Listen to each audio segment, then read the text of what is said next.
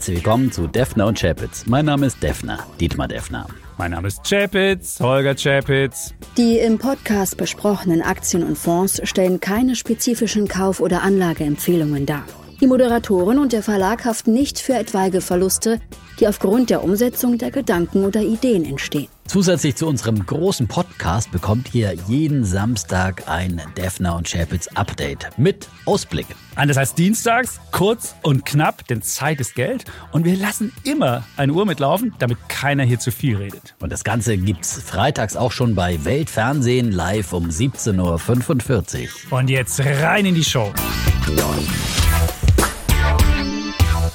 Eine schlechte Zeit für Optimisten, ganz klar diese Woche nach dem brutalen Angriff der Hamas auf Israel am letzten Wochenende. Seitdem hat sich die Welt wieder grundlegend verändert und äh, der DAX ist trotzdem stabil geblieben, überraschenderweise in dieser Woche. Nur ein klitzekleines Minus von 0,3 Prozent. Als wir letzten Freitag hier saßen, haben wir beide ja steigende Kurse erwartet. Aber wenn wir gewusst hätten, was eben am Samstag passiert, hätten wir damit nicht gerechnet. Ich auf jeden Fall nicht. Und deswegen bin ich doch einigermaßen überrascht, fast sogar irritiert, dass der DAX so stabil sich geschlagen hat, zeitweise sogar ja deutlich zugelegt hatte über die Marke von 15.500 Punkten ja, am Anfang der Woche würde ich mal sagen, emotionsloser DAX, einfach gestiegen. Und es hing damit zusammen, dass die Zinsen gefallen sind, die Renditen. Da gab es ja Notenbankaussagen aus Amerika und die Börsen waren ja so ein bisschen im Würgegriff der Zinsen und dann waren die Leute ein bisschen befreit. Und irgendwann zum Ende der Woche hin gab es ein bisschen mehr Realitätssinn, so würde ich es mal nennen. Auf jeden Fall müssen wir gleich nochmal im Thema der Woche drüber reden, Defner. Ja, in solch kriegerischen Zeiten profitieren natürlich besonders Rüstungsaktien. Das hat diesmal auch funktioniert.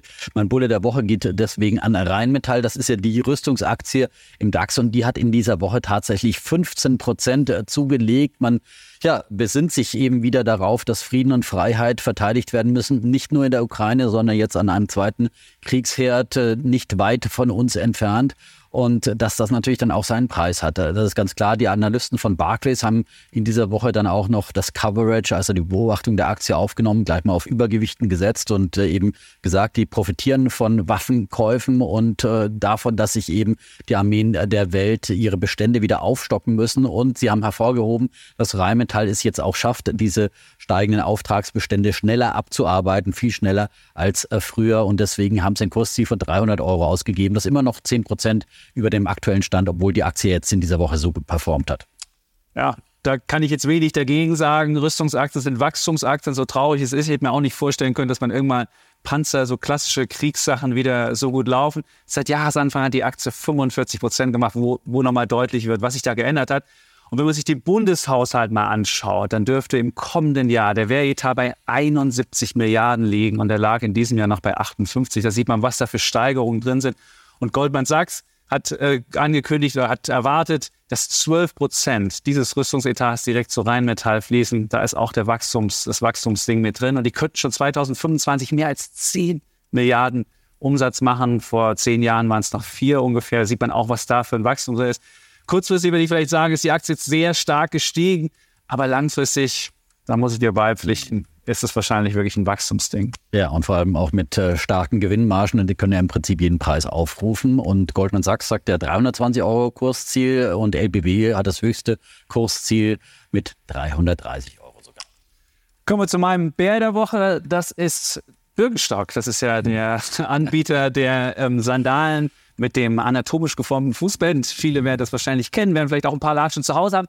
Die sind an die Börse gegangen. Man muss sagen, das war ein Birkenflop da, ich würde mal sagen, gut, dass sie nicht in Deutschland an die Börse gegangen sind, sondern in Amerika, aber die können das ruhig haben, sonst flop am ersten Tag minus 13 Prozent. Das war der schlechteste Börsenstart seit zwei Jahren. Und wenn man einfach die Geschichte, die Börsengeschichte in Amerika anguckt, es gab in den letzten 100 Jahren ungefähr 300 Börsengänge, die so groß waren wie äh, Birkenstock. Und damit gab es gab nur neun, die noch schlechter waren. Das zeigt, dass sie jetzt Geschichte geschrieben hat Amerika.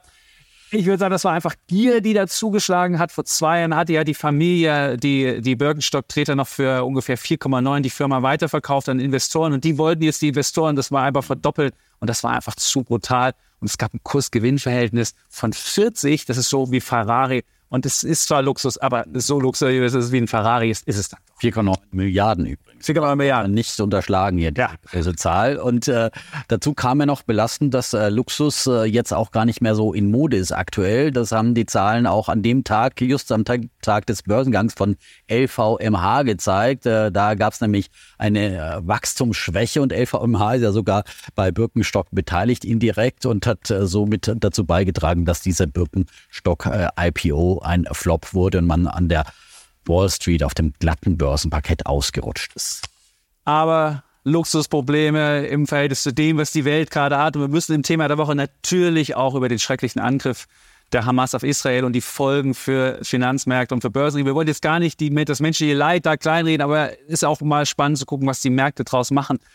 Und was mich irritiert hat, du hast es schon am Anfang angesprochen, dass die Märkte so relativ gelassen darauf reagiert haben. Und es gibt jetzt zwei Probleme bei der Sache oder zwei Risiken, die da sind. Wir haben eine angespannte Energielage und jetzt findet da die Auseinandersetzung in einem Gebiet statt, wo viel Öl und auch viel Gas gefördert wird. Also da gibt es ein wahnsinniges Risiko. Und wenn das dann noch äh, steigen sollte, die, die äh, fossilen Brennstoffe, dann haben wir das zweite Problem, nämlich die, die Inflation.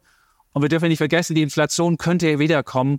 Und dann ist es vorbei mit Zinssenkungshoffnungen. Dann können sogar mal Zinssteigerungen kommen. Und das ist für die Märkte, für mich ist das Risiko komplett falsch gepreist von den Märkten. Und ich kann es mir nicht vorstellen, warum es so ist. Ja.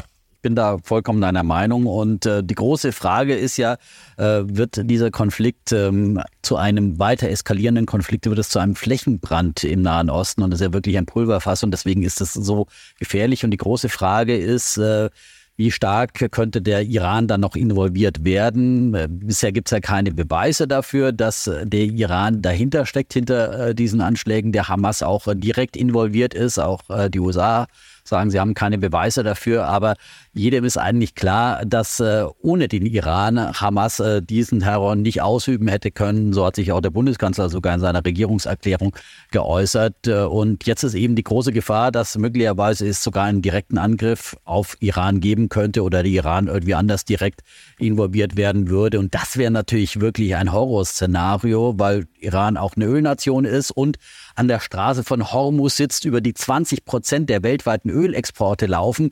Und wenn sie da dicht machen, dann haben wir wirklich eine weltweite Ölkrise und das ist ein großes Risiko. Ich persönlich glaube nicht, dass der Iran angegriffen wird von Israel, dass sie sich das nicht trauen, weil ja auch iranische Raketen auf Israel gerichtet sind und dass auch die Weltmächte versuchen, äh, da Iran einigermaßen rauszuhalten. Aber in dieser Region ist leider alles möglich. Ja, ich kann es mir auch gar nicht vorstellen, wenn man sich den Ölpreis anschaut. Der ist ein bisschen gestiegen diese Woche, aber ist bei 89 der Brennpreis. Und wir waren vor kurzem ja schon fast bei 100.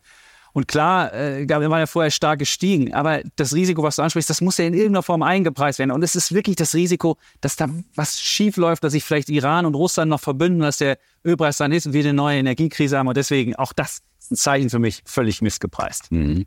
Ja, und ähm, wie gesagt, die Börsen haben das auch äh, relativ auf die leichte Schulter genommen, äh, lange Zeit. Ich glaube, nächste Woche wird das anders werden. Ich persönlich habe äh, zum Beispiel in meinem Trading-Depot mich anders positioniert, habe die guten Tage Mittwoch äh, und äh, Dienstag auch schon genutzt, um Aktienbestände zu verkaufen und Gold aufzustocken.